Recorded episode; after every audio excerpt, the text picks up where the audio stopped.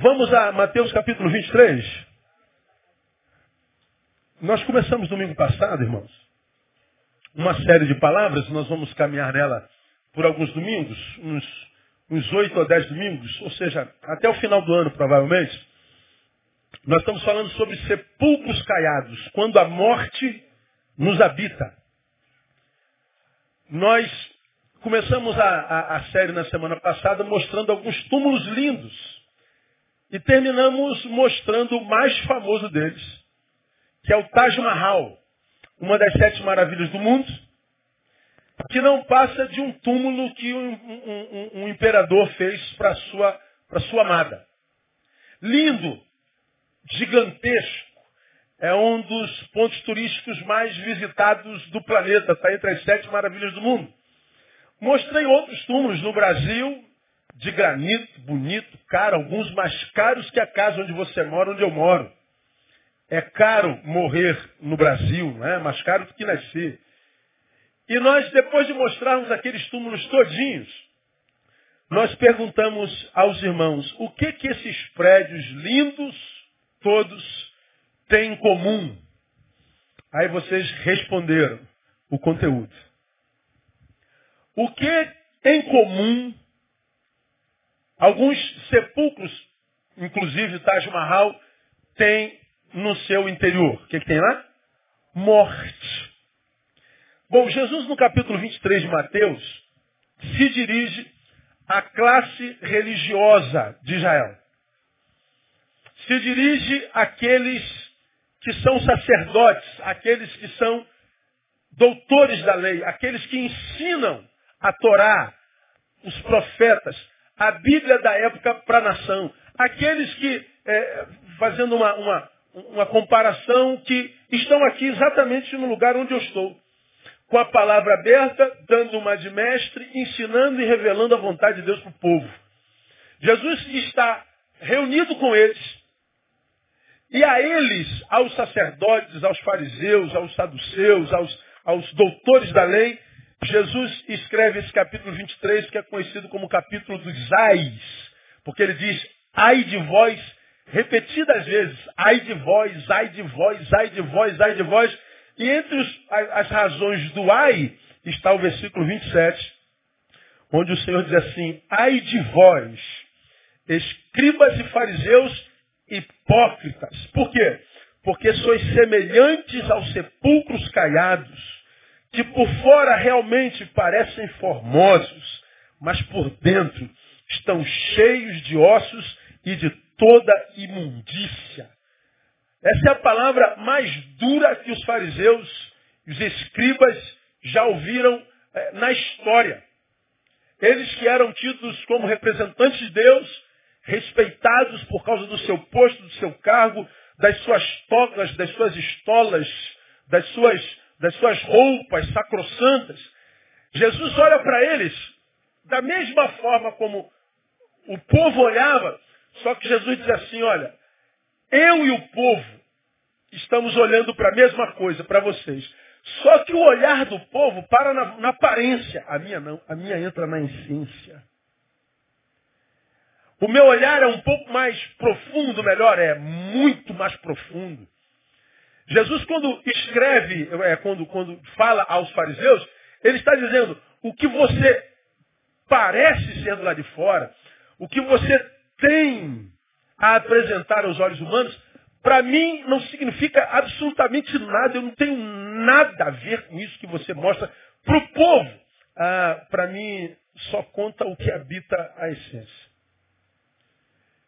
E apesar desse povo chamar vocês de autoridades, chamar vocês de rabi, chamar vocês de mestre, chamar vocês de, de, de estudo, o que para mim vocês são é um bando de hipócritas. E como hipócritas serão tratados. E para hipócrita, hipócrita, a única palavra que eu tenho é ai de vocês. E nós falamos sobre isso assim bem profundamente na, na introdução do domingo passado. E aí nós, nós mostramos quais são as pessoas ou Quais tipos de gente Jesus considera sepulcro caiado? Sepulcros que são habitações de morte. Quem são aquelas pessoas para as quais Jesus olha e diz, vocês são a habitação da morte. Quando a morte nos habita. Bom, se a morte nos habita, aprendemos no domingo passado, bom, o que está dentro vai sair mais cedo ou mais tarde. A boca fala do quê? Do que está cheio, o coração. Entrou, entrou, vai sair. Quando o pastor não diz, só diz que vai. Os escribas e fariseus, eles tinham aquela, aquela autoridade toda, eles tinham aquele reconhecimento, aquela honraria, eles tinham aquela ascensão sobre a nação, sobre o povo, desde a instituição de Israel, desde os profetas. Por causa da longevidade, parecia imbatível, indestrutível, até que vem Jesus. E diz: Vocês são pobres miseráveis.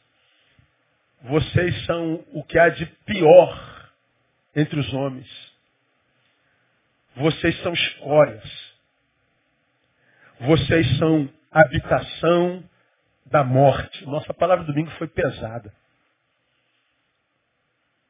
E aí, nós começamos falando sobre isso e qual o risco maior para quem é sepulcro caiado, para quem é hipócrita?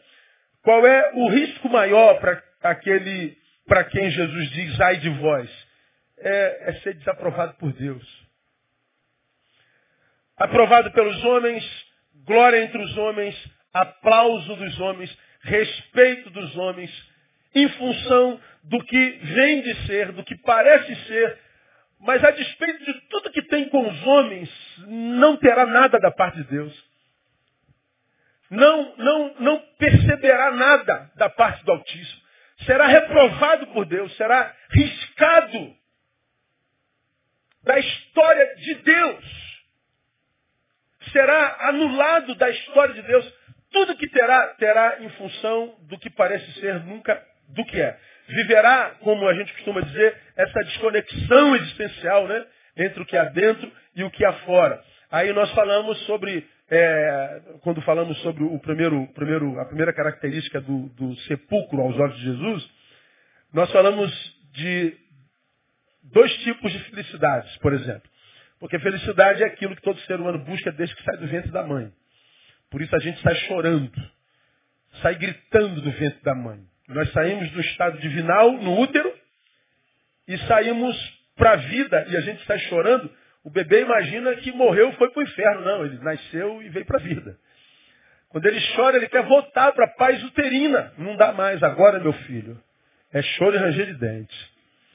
A paz que você tinha dentro por nove meses, sem fazer força, sem trabalhar, sem produzir, onde teus frutos não diziam nada, você simplesmente recebia por herança, acabou. A partir de agora, moleque, você vai ter que gritar para comer. Você vai sentir dor. Você vai sentir frio. Você vai sentir calor. Você vai ter. Como é que é o nome daquele bagulho branco que dá na boca?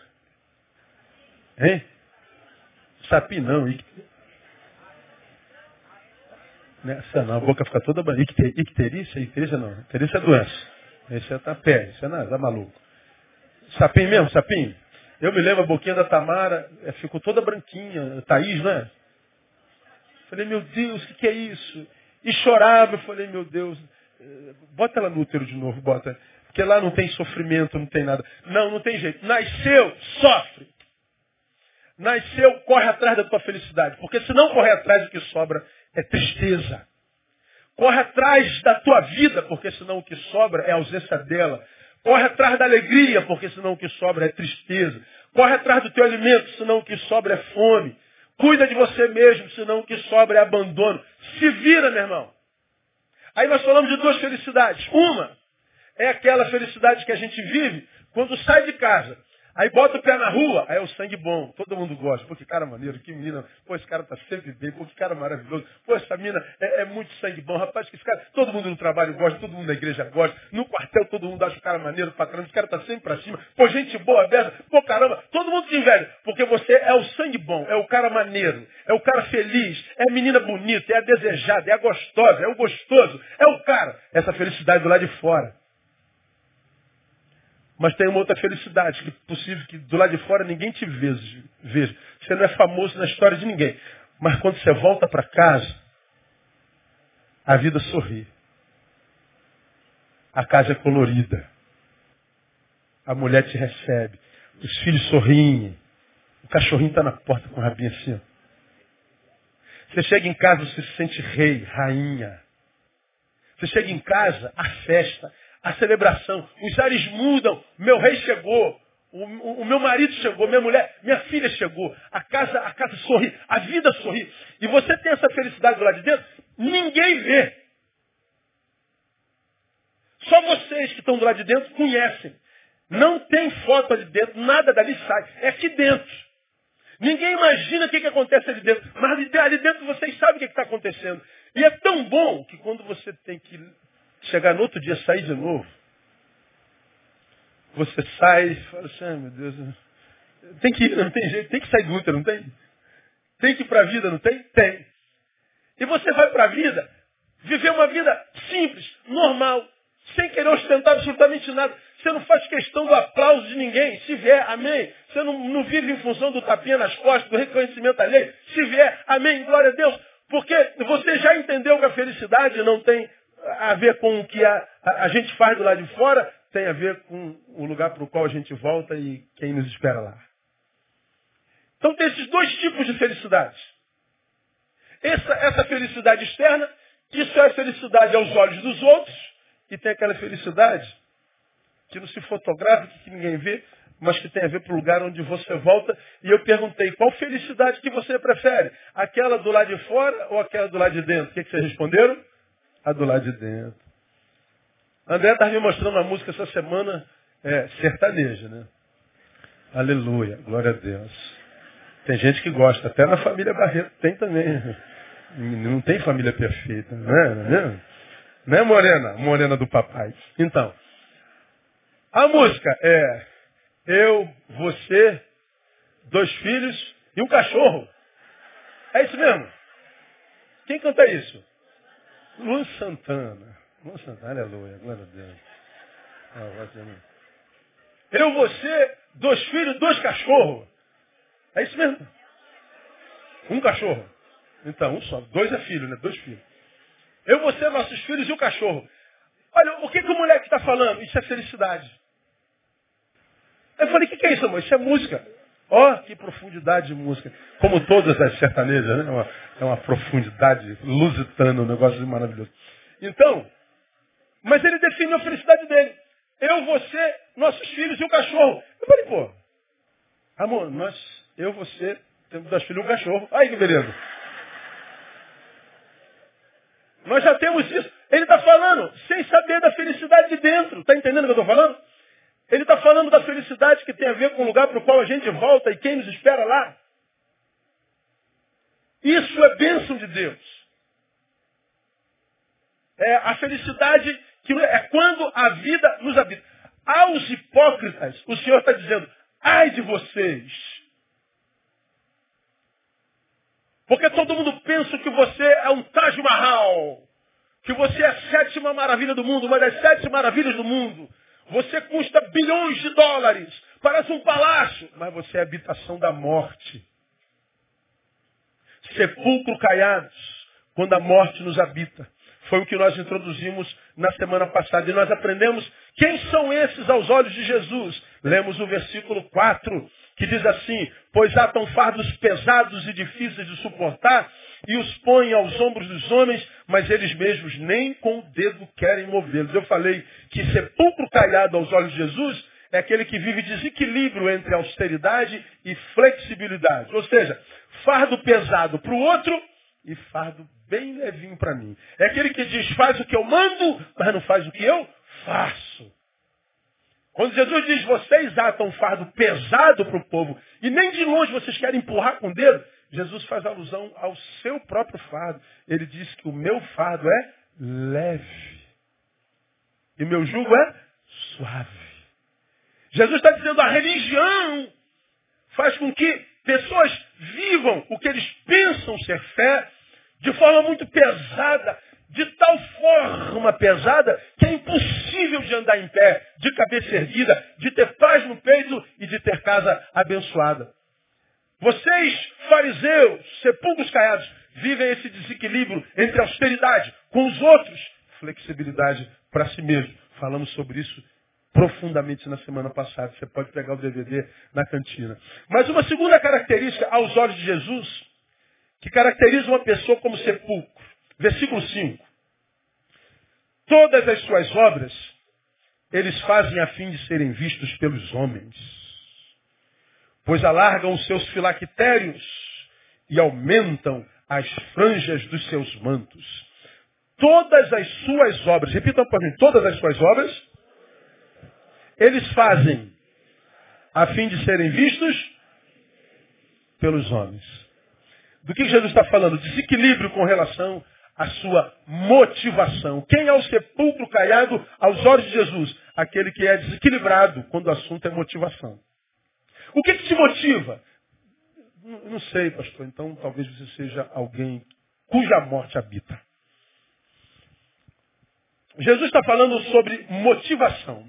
Aí, Jesus pega uns textos da própria lei que eles seguem cegamente e joga na cara deles. A lei que vocês jogam como fardo pesado sobre os homens é a mesma lei que os reprova. Da onde Jesus tira isso? Ele diz lá, ó, pois alargam os seus filactérios. O que é filactérios? Filactérios eram tiras que os judeus usavam presas ao braço esquerdo, onde eles botavam textos da lei de Moisés. Eles botavam textos que falavam, eram quatro específicos. O da saída do, do, do, do, do Egito. O outro era sobre a consagração dos, dos recém-nascidos, porque eles foram poupados pelo anjo da morte. Eles falam sobre o texto de Deuteronômio que Moisés desceu com a lei, com as dez. E fala também o quarto texto da corrupção do povo, que não soube esperar os 40 dias que Moisés ficou no, no monte esperando a recepção da lei. Construíram um bezerro de ouro. Então os fariseus, isso não tem na Bíblia mandando carregar filactério. Diz que tem que guardar a lei. Tem que guardar os seus mandamentos. E um dos textos que eles carregavam, nos filactérios, era um desses textos. Guarda. Eles julgavam que guardar a lei era botar pendurado no braço junto do coração e alguns prendiam na testa. E andavam nas ruas, os fariseus, com os filactérios presos no ombro, no braço, do coração e presos na testa. E eles passavam no meio da multidão e a multidão dizia: Vejam como eles valorizam a palavra do Senhor. Vejam como eles são santos. Vejam como eles valorizam o que Deus diz. Vejam que exemplos de servos do Senhor. Onde eles botavam os filactérios? No braço, para que os olhos humanos vissem. Onde é que eles botavam os textos bíblicos? Pendurados na testa, presos numa tira de couro, virgem. Para que todos vissem assim. Veja como ele se preocupa com a palavra, pendurado na testa. Jesus fala, olha lá no versículo 5 ainda, que eles aumentam as franjas dos seus mantos. Franja. Está no números 15, não precisa abrir que eu leio para você. 38 e 39, onde na lei de Moisés está escrito assim, fala aos filhos de Israel e diz-lhes que façam para si franjas nas bordas das suas vestes, pelas suas gerações, e que ponham nas franjas das bordas um cordão azul. Para quê? Pelo-eis nas franjas, para que o vejais e vos lembreis de todos os mandamentos do Senhor e os observeis, e para que não vos deixeis arrastar a infidelidade pelo vosso coração ou pela vossa vista, como antes o fazias. Bom, o que, era a franja? O, a, você sabe que a roupa do, do sacerdote é vestidão. Na roupa do sacerdote, a lei dizia tem que ter uma franja, ou seja, ela tem que arrastar no chão. Geralmente a estola é clara, branca, sem cor, aquele begezinho clarinho, né? Sem cor. Aí o Senhor diz assim, ó, bota uma franja azul. Para quê, Senhor? Para que quando você que tem essa estola sem cor, incolor, e vir o azul destacado bem no seu pé, você se lembre que esse azul é para lembrar você que você tem que estar na palavra.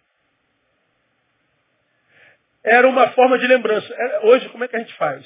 Aí eu vou, vou botar um, um, um lacinho na ponta do meu dedo para não esquecer. É uma é, como é que a gente faz hoje? Bota um imãzinho de geladeira na porta da geladeira. Quem tem imã na porta da geladeira aqui? Deixa eu ver. Ah, todo mundo é maluco. Tá lá. Aquele imã, tá, aí a gente aprende, aprende os recadinhos ali, não é? As franjas.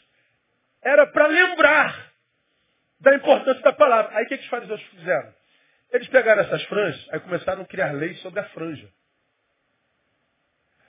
A franja azul ela agora tem que ser bordada por um linho puro, de tal cor. Você tem que dar, depois do quinto ponto, oito voltas. E depois do sétimo ponto, nove voltas. No décimo segundo, volta. Começa de novo. Eles vão criando leis em torno da lei que vai se tornando insuportável de ser vivida. Se você lê a lei e o que eles fizeram com a lei, você não acredita pela lei, ninguém seria salvo. Jesus está dizendo, vocês criaram um monte de leis, seus hipócritas safados. Fingiram leis pesadas sobre o povo. O povo se vê oprimido, não pode nada. O povo não conhece liberdade, alegria, não respira paz, gozo, leveza. Vocês transformaram o rio de água viva, que o povo tem direito no meu espírito, em cisterna rota, diria Jeremias, é, escrito por Baruque. Cisternas que, não, não, não tem, que tem águas paradas sem vida. Jesus está dizendo, vocês são uns hipócritas. Quando a gente olha vocês nessa minuciosidade no cumprimento da lei, vocês têm cara de crentão, de santarrão, de, de, de xiita de Deus. Mas nada disso me impressiona. Eu estou vendo que vocês são um bando de hipócritas salafrários. Tu, tu imagina, irmão, Jesus dentro da sinagoga jogando na cara deles essa hipocrisia deles. Hipocrisia por quê? Desequilíbrio com relação à sua motivação. Vocês aumentaram a franja, não é para ser essa franja de meio metro, é um negocinho azul. Mas é para que todo mundo veja a franja de vocês grande e vocês julgam-se santos à proporção do tamanho da franja de vocês. Agora, vocês aumentaram a franja para lembrar da minha palavra? Essa é a motivação? Ou vocês aumentaram a franja para que a multidão olhando para vocês glorificasse vocês pelo valor que vocês dão à palavra? Vocês escreveram nos filactérios a minha lei para nunca mais esquecer dela e praticá-la para a glória do meu nome? Ou vocês botaram no braço e na testa só para que vocês recebessem aplauso de santidade dos homens? Qual é a motivação de vocês? Vocês fazem para mim ou para vocês? A motivação de vocês é alegrar meu coração ou trazer honra para si mesmo? Por que, que você é como é? Quando você faz para Deus ou para quem quer que seja, para quem que você faz? Jesus está dizendo que aquele que se tornará a habitação da morte é aquele que, embora fazendo o certo, faz com a motivação errada. Vocês vão se lembrar disso aqui. Bom, é, você já aprendeu que eu não me torno abençoado quando a bênção chega. A necessidade que eu tenho no momento é de água. Deus abençoa o teu servo, dá água para o teu servo. Ó Deus, o Brasil está precisando de água. Os rios estão secando, Senhor. O Paraíba, aqui do nosso lado, também está secando. Está nos níveis mais baixos de toda a história da nação. Deus manda água. Aí eu pedi água, Deus mandou água. Aleluia. É o suficiente para agora. Eu não preciso tomar agora água para muitos agora depois de agora. Não, isso aqui é o suficiente. Só que, durante muito tempo, nós pensamos que nós nos tornávamos abençoados quando a nossa bênção chega.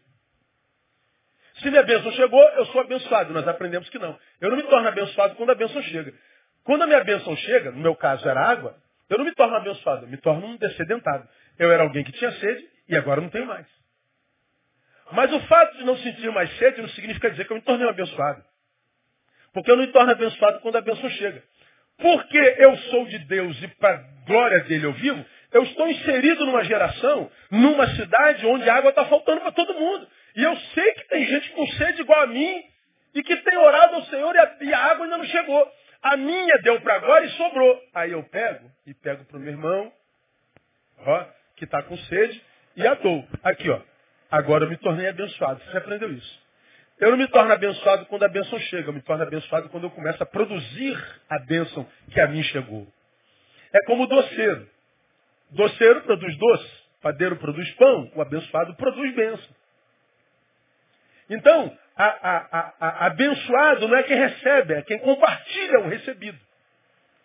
Eu me torno abençoado quando eu compartilhei. Agora, para quem está com sede, não interessa teologia, filosofia, sociologia, ia, doutrina, não interessa.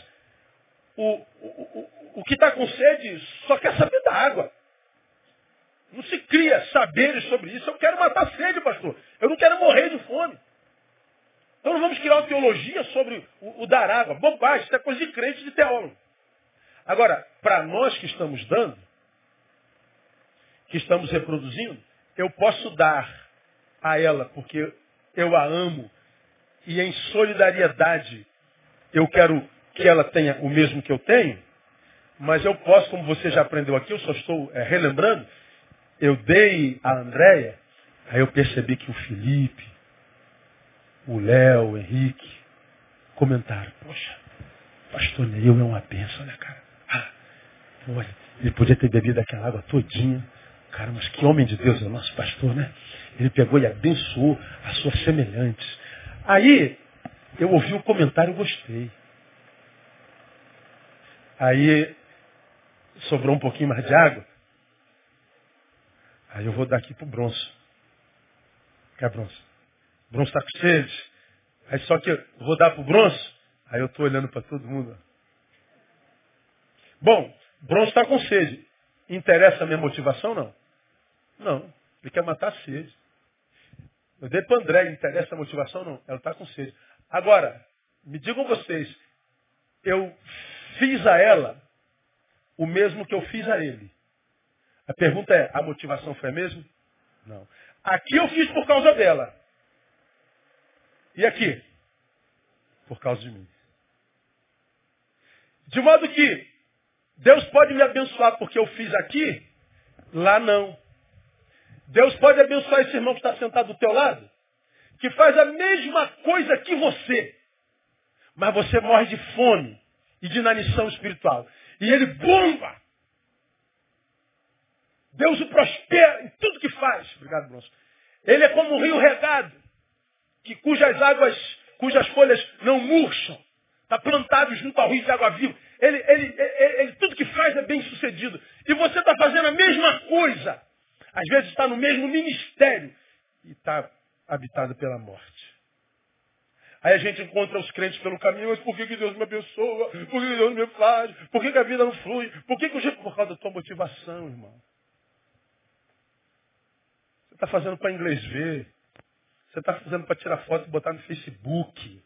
Você quer aparecer, miserável. Não consegue fazer nada mais para si mesmo, para a glória de Deus. Não consegue fazer nada sem publicar. Não consegue fazer nada para si mesmo. E a gente não sabe por que, que a bendita da vida não flui. Aí está cercado de amigos, e as amigas amam, os amigos amam. Todo mundo acha que isso tudo sorriso é lindo. Mas quando volta para casa, aquele conceito todo não está aqui. E aí nós vemos os crentes em crise com Deus, apostatando, desanimado, e querem que a gente faça o quê? É motivação. Para quem que a gente está fazendo? A quem que a gente quer honrar? Eu sou pastor, aí o cara quer fazer a igreja crescer. Para quem? Tu quer fazer crescer para te povoar o inferno? para a glória de Deus ou para tu enfiar na cara dos teus críticos que você é competente? Você quer fazer a igreja crescer para que o mundo saiba que Jesus é Senhor? Ou para que aqueles que duvidaram da tua competência engulam o que disseram a teu respeito? Para quem que a gente faz? Porque, segundo Jesus, o hipócrita é aquele cuja motivação está desequilibrada. E às vezes a gente faz isso sem perceber, cara. Aí, não há nada que essa mão esquerda faça que a direita não tem que saber. A gente não consegue mais. Há algum tempo atrás, ah, alguém me disse assim, mas pastor, é, a, a, gente precisou tanto e a gente não conseguiu, a gente não consegue falar com o senhor, a gente não consegue falar com o senhor. Aí eu falei assim, pensa, você não consegue, tu acha que eu estou fazendo o quê? Vendo vale a pena ver de novo? Se você não, se você não consegue falar comigo, pensa, amplia um pouquinho o teu raciocínio. Por que será a razão? Disse para esse mesmo alguém, eu não estou fazendo o que você está fazendo agora. Agora eu duvido que você esteja fazendo o que eu estou fazendo. Vamos fazer o seguinte, eu não julgo o que você faz, e você não julga o que eu faço. Que quando nós estivermos diante de Deus, que julga nós dois, Ele nos julgue segundo a sinceridade do nosso coração. Porque eu não faço a menor ideia do que você está fazendo da tua vida, e você não faz a menor ideia do que eu estou fazendo na minha. Agora, por que, que nós temos essa mania de nos intrometermos na vida do outro o tempo inteiro, cara? Por que, que nós nos retiramos de nós para nos enfiarmos na vida do outro o tempo inteiro? Porque não há em nós algo que a gente admire a ponto de falar, ele nada, eu vou me meter na vida dele nada, dá tanta coisa boa na minha para eu curtir. Eu vou me meter na vida da Joana nada, não tem nada de bom lá, meu. Agora, olha dentro de você. É um jardim com águas clarinhas de um rio passando do lado, cheio de peixe pulando. Eu falo, eu vou pescar. Aonde? Dentro de mim. Agora, nós, nós vivemos controlando as ações do outro. Nós vivemos controlando as posturas dos outros. A gente que é profissional disso só faz isso. Agora, irmão, pensa comigo. Você não pode permitir que essa gente roube de você a motivação para continuar servindo, porque se ele está vigiando a sua vida, é porque ele está com tempo sobrando. E por que, que ele está com tempo sobrando? Porque ele não está fazendo o que deveria. Está julgando você que está fazendo. O teu. Qual é a motivação? A tua motivação, o que te fez parar de ser quem era para Deus, o que te fez parar de fazer para Deus, foi a língua da Joana. Então você é pior do que a Joana. Porque você fazia para ela, você queria a o aplauso dela, você queria o reconhecimento dela, você queria a, a, o elogio dela. Para quem que você está trabalhando? Para quem que você existe? Porque para Deus não interessa se, se você produziu bênção ou não. O que interessa para Deus é a motivação. Porque ninguém tinha mais contato com a palavra, ninguém tinha mais contato com o povo, ninguém falava mais de Deus do que os escribas e fariseus. O Senhor está dizendo assim, ó, vocês fazem muito, não me interessa nada do que vocês fazem, porque o que abençoa é a motivação. Por isso a gente vê, às vezes, algumas pessoas muito competentes. Esse cara é bom, essa menina é boa, mas nada do que faz dá certo. Aí tu vê ali na outra rua aquele irmão assim, que tem o dízimo da competência daquele. Você fala assim, meu Deus, esse cara não prega nada, me lembra a boca, não diz nada. E o ministério dele bombando. Então como é que pode, cara? Qual é o pulo do gato? Não tem pulo do gato. Deus abençoa os intentos do coração. Deus, Ele está desesperado para abençoar você. Deus está muito mais interessado, desesperado para abençoar você, do que você por ser abençoado dele, por Ele. Agora, qual a motivação? Porque o Senhor está dizendo que se a motivação não for correta, não adianta, nós vamos ser habitação da morte. Vamos tirar foto bonita, nós vamos viver roupa bonita, nós vamos para shows lindos, nós vamos mostrar a nossa capacidade profissional linda. Mas não adianta, você não vai ficar no show a vida inteira, não vai ficar no trabalho a vida inteira, você não vai ficar sorrindo a vida inteira. Você vai ter que voltar para algum lugar. E a felicidade que a gente procura é naquele lugar para o qual a gente volta. É a alegria que habita aqui dentro, que não dá para xerocar, não dá para fotografar, Não dá para exibir. Não dá para provar. Nem precisa. Ela simplesmente é. E ela não é utopia. Isso é promessa de Deus.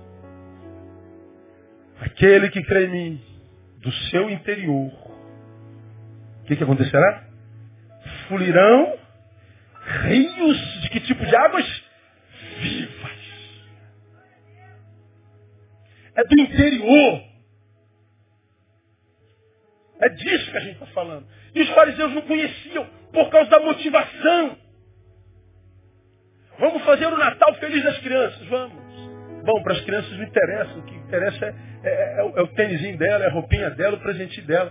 Agora, nós que vamos dar, Deus quer saber nenhum. O que está te fazendo fazer isso?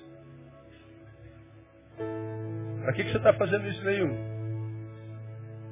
Ah, é para causar inveja às igrejas vizinhas. Eu quero que as igrejas vizinhas sejam arrebatadas.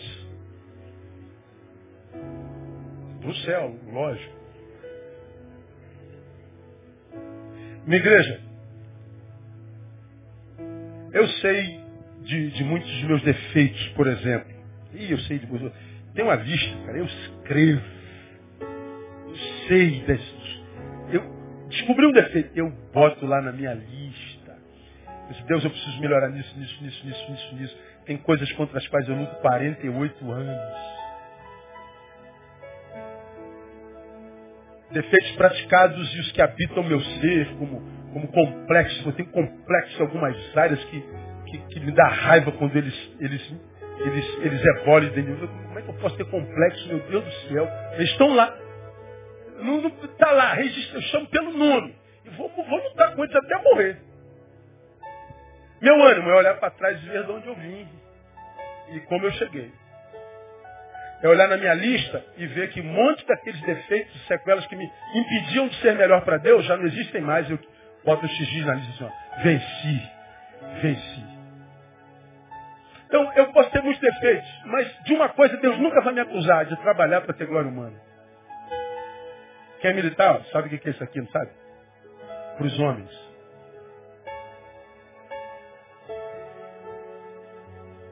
Inclusive para os que escandalizam. Estou nem aí. Deus colocou um projeto, Deus colocou um sonho. Deus me capacita, manda gente, manda recurso. Se é teu, confirma, dá um sinal, mostra para Deus mostrou, ó, vamos fazer. E a coisa vai acontecendo, e assim já se vão quase 25 anos de ministério. Agora, eu posso afirmar para você que o que eu faço aqui em Betânia é só um, um terço do que eu faço para o reino de Deus. É só a, a, um hiato do que se faz enquanto pessoa, enquanto gente. O problema é que eu não fotografo nada, eu não publico nada, eu não digo nada, ninguém sabe onde eu estou. Ninguém sabe onde eu sou voluntário, onde, onde eu sirvo. Que não tem nada a ver com o pastor, tem a ver com o Neil, é meu, eu e Deus. Deus abençoa motivações. O dia que nós, enquanto igreja, crescermos e olharmos para nós e dizermos, nós não precisamos de glória humana nenhuma. Não precisa uma foto nossa. Não estou falando que é pecado tirar foto, não estou falando que é pecado publicar nada, é matar todo mundo de inveja, não estou dizendo que isso é pecado. Eu estou falando quando a gente amadurecer e não precisar mais que ninguém nos inveje que ninguém acredite que a gente é mais feliz do que o que de fato é. Que a gente não tem tanto dinheiro como eles estão pensando porque a gente almoçou no, no Antiquários na sexta-feira à noite ou no Barra Brasa. Ninguém precisa saber que a gente pagou em 15 vezes no cartão aquele almoço. Nem precisa. Só fotografa lá, Barra Brasa, o carpaccio de, de abacaxi no final com, com creme de hortelã. Não precisa. Você não precisa mais mostrar nada para ninguém. Aí você acredita que você está amadurecendo. Você acredita que está amadurecendo. Porque enquanto a gente precisa da inveja do outro, precisa do aplauso do outro, me digam que eu sou inteligente. Olha, eu produzi uma frase linda. Digam que eu sou. Comentem. Pô, ninguém comentou. Comentou, deprimido.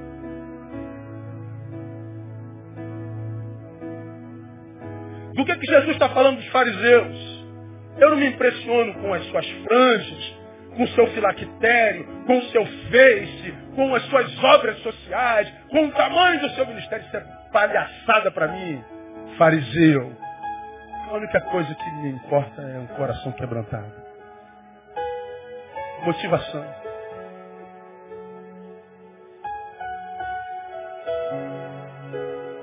Terminei. Dois minutos. A gente volta nesse mesmo tópico na semana que vem. Vou mostrar para vocês na Bíblia algumas motivações que nos devem mover. Mas eu termino voltando um pouquinho no passado, quando, quando eu tirei meu ano sabático. Eu sei que muitos de vocês entraram em crise e falaram de tudo. Agora há pouco, isso, quando eu falei que ia ter uma conversa com a igreja, meu Deus, foi um repuliço mundial. Terceira guerra mundial. O que, que o pastor Leo vai falar? Vizinho ligando para a igreja. O pastor já falou? Vizinho. De novo, vou para a América, vou para o céu, Holanda.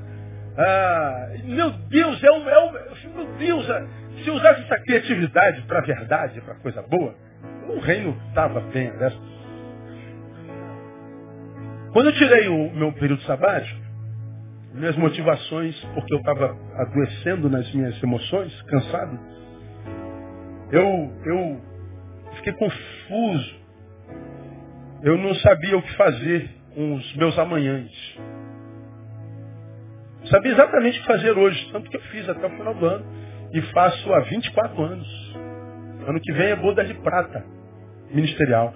A igreja ano que vem faz 50 anos e eu 25 de ministério. Uma bênção. Honra de Deus na minha vida. E ó, garotão, sarados. Não estou velho, não estou acabado. Nada, estou melhor do que a maioria de vocês aqui presentes. Glória de Deus. Você não vê amargura no meu rosto, cinzento nos meus olhos. Olha para minha mulher, irmão. Vê se você vê a amargura. Na... Olha a pele daquela nega lá.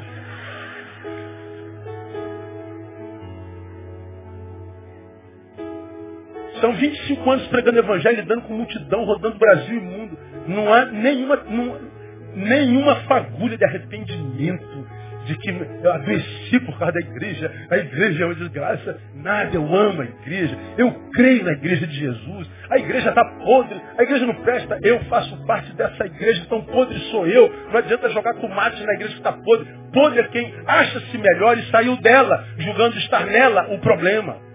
Para de palhaçada, rapaz, seu frouxo. Então a igreja tem que melhorar, eu tenho que melhorar. A igreja não é melhor porque eu não sou melhor crente.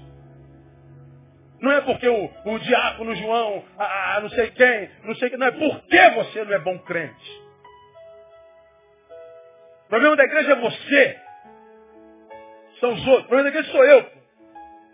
Então não tem problema nenhum com o meu hoje. Mas lá atrás cansado, eu não juntava mais duas frases, eu não conseguia mais fazer uma frase. Eu não estava conseguindo fazer sermão. Meu Deus, minha mente fugia do meu controle. Uma, uma, o que o Cury falaria né, de síndrome do pensamento acelerado. Meu Deus, eu preciso, Deus, eu preciso concatenar minhas ideias, eu estou me perdendo. Está nascendo um Neil em mim que eu não conheço. Eu fui grosso com ascensorista. Eu posso ser grosso com fariseu, com, com deputado, com general, mas com os mais simples. Nunca! Está brotando um sujeito em mim que eu não sei quem é. Que desgraça de homem é esse? Como eu vejo isso acontecer o tempo inteiro. Todo dia um crente desconstruído, uma crente desconstruída. Por causa de uma palavra, de uma fofoca, por causa de um comentário, por causa de uma crítica. Todo dia eu vejo, toda hora, um, um tolo desse sendo desconstruído. Jogando uma história inteirinha fora por causa de uma fofoca de um vagabundo. Aí eu falei, meu Deus, cara. Eu falei, Deus, eu não, eu não quero me transformar nisso jamais. Eu não quero ser mais um nessa geração. Deus, eu, eu, eu morro em qualquer geração, nessa não. Não quero ser enterrado nessa geração.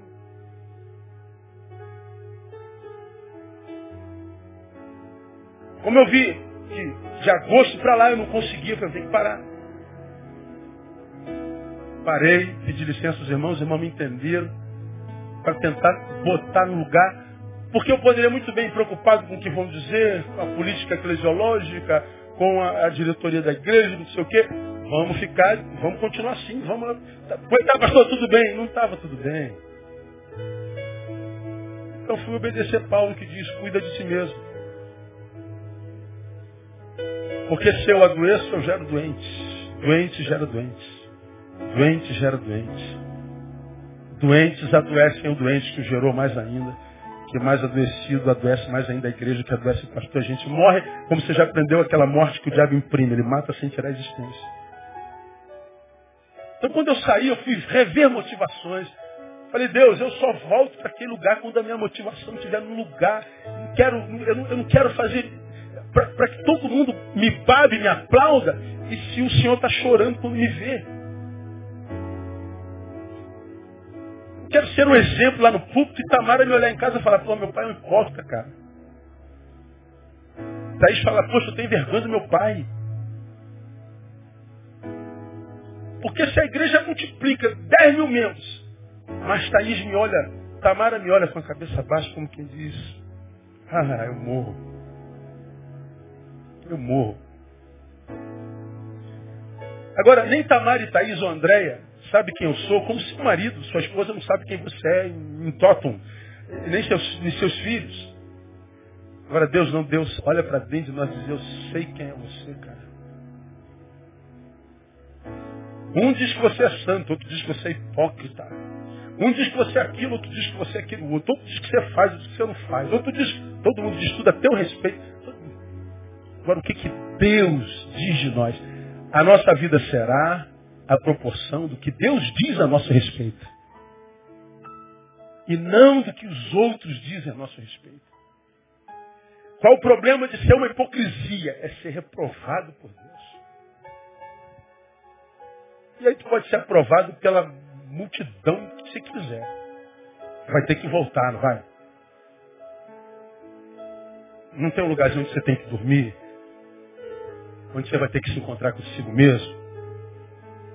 Como é que vai ser lá?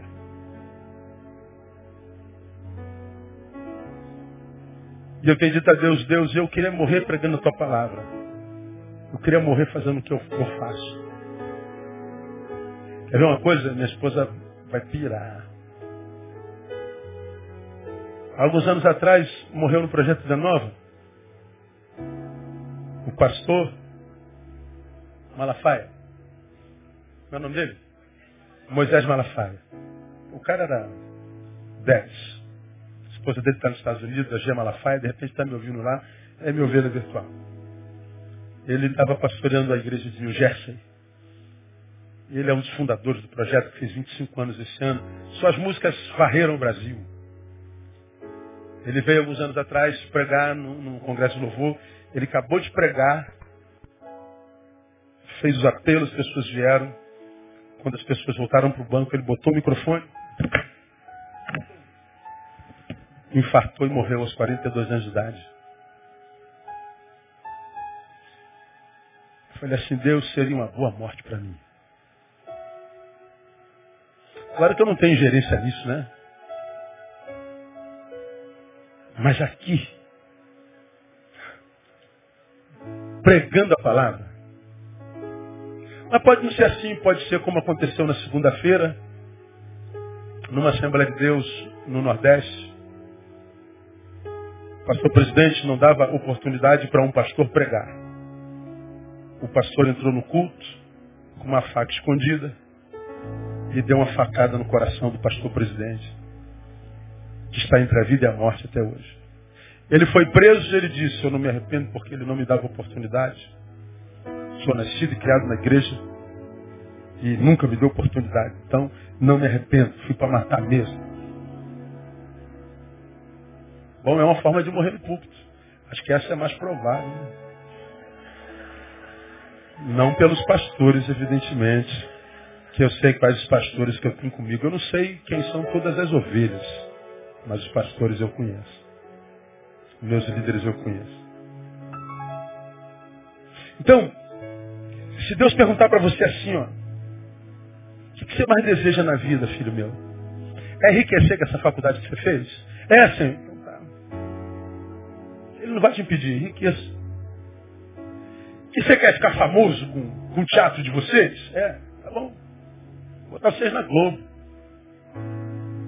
Você quer o quê? Que todo mundo morra de inveja da tua santidade por causa dos teus filactérios, do teu urim, tumim pendurado no, no pescoço, por causa da, do que você carrega na testa? É isso? É isso mesmo. Você quer um carro novo? Arrange Rover? É isso? É. Mas também ouvirão, digo-vos, porém, que já recebestes o vosso galardão. Deus me tira tudo. Tira meu carro, tira minha moto, tira minha saúde, tira porcaria toda. Mas não tira de mim a tua glória. Não tira de mim o teu chamado. Não tira de mim o, o privilégio de voltar para casa e ouvir, seja bem-vindo, pai. Bom, amor, que bom que você chegou. Amor, quando é que você chega? E de sair de casa, não tem uma mulher atrás de mim a cada cinco minutos. É que você tá? Tá fazendo o quê? Tá onde? Com quem? Que hora? Bota que hora? É amor, pastor. Não, não é amor, não, é insegurança. Sem segurança. Falei sobre isso no retiro da semana passada. Controle, controle, controle é o que estima baixa. Eu me acho tão ruim que eu acredito o tempo inteiro que ela vai se encontrar com alguém melhor que eu a qualquer esquina. Toda esquina tem alguém melhor que eu. Eu tenho que controlar.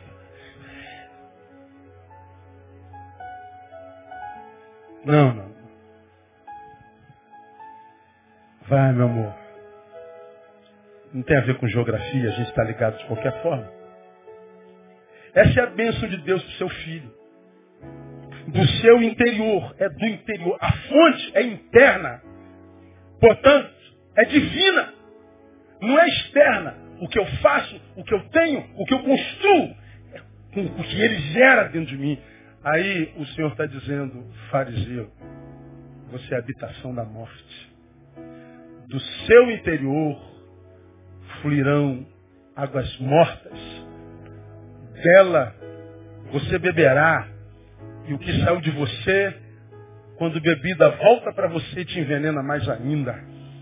E você vai, como diz sobre os homens maus e impostores, de mal a pior. Preguei sobre isso alguns lugares. Enganando e sendo enganado. Ou seja, eu sou enganado porque engano. Portanto, eu estou comendo do fruto que eu plantei. Que saiu de mim.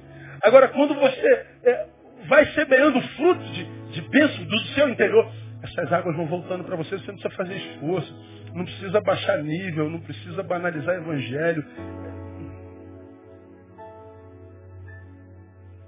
Sepulcros caiados, quando a morte nos habita. Que Deus nos dê a graça de não sermos sepulcros de espécie alguma, pelo contrário, que nós sejamos uma incubadora que nós sejamos um berçário, de cujo interior vidas são geradas, que nós sejamos um útero.